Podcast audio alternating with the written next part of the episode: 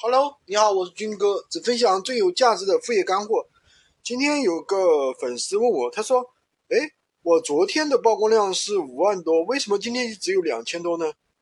也有另有也有其他人说，我前几天呃两百多万的曝光量，现在怎么只有几万呢？这曝光量怎么跌的这么厉害呢？这什么原因呢？其实曝光量它会上升，那它自然会下降，对不对？那么，首先我们搞清楚它为什么上升，为什么下降。如果说你这个产品不断的出单，它的点击率越高，它的这个浏览量浏览率越高，出单量也高，那么闲鱼就会给你持续的推送，对吧？但是反过来，如果说你这个他给了你五万的曝光量，你只出了一两单，单子很少，那就证明闲鱼会认为你这个产品不好，不受大家欢迎，他就会把你的曝光量进行一个下降。那为什么有的人又出现一个断崖式的下降呢？下降的非常非常厉害呢？那这种情况呢，首先你要自查，是不是你的账号运营本身有问题？比如说有违规，对吧？有退货，有纠纷，或者是说有差评。另外一个呢，就是看同行，对不对？同行跟你卖一模一样产产品的人，最近是不是很多？比前一段时间多了？那么这样的话也会影响。如果说你频繁的修改宝贝，也会影响，对吧？如果说你那个出单，那千万不要动，动了的话就有可能你这个宝贝变得不出单了。所以这都是需要我们去日常运营当中注意的点，对吧？断崖式下降的话，往往是由于你自己的运营不恰当。你有没有持续的上新呢？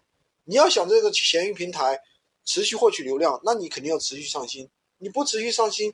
它这个流量就会越来越少，为什么？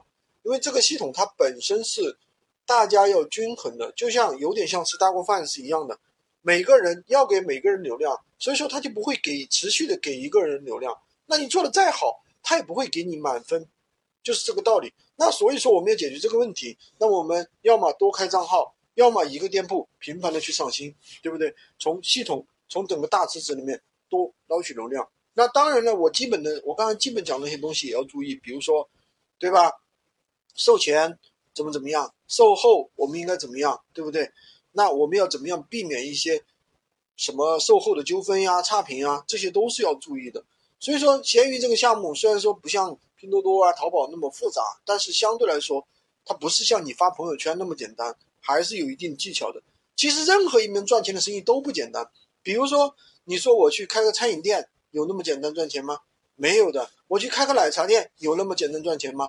我可以告诉你，百分之九十九的开奶茶店、开奶茶店的人，在两个月之后，生意都会变差，对不对？这是同样的道理。因为你新开一个店的话，他会给你扶持，大家因为新鲜感嘛，对不对？就好像你去新开一个饭店是一样的，他大家也有新鲜感呀。但是两个月过后呢，大家还有新鲜感吗？你的服务态度又不好。是吧？菜品又不好吃，然后呢，环境又乱糟糟的，那自然大家就不来了呀，对不对？这就是闲鱼系统跟我们日常生活中的这个经验是一样的。好的，今天就跟大家分享这么多。喜欢军哥军哥的可以关注我，订阅我的专辑，当然也可以加我的微，在我头像旁边获取闲鱼快速上手。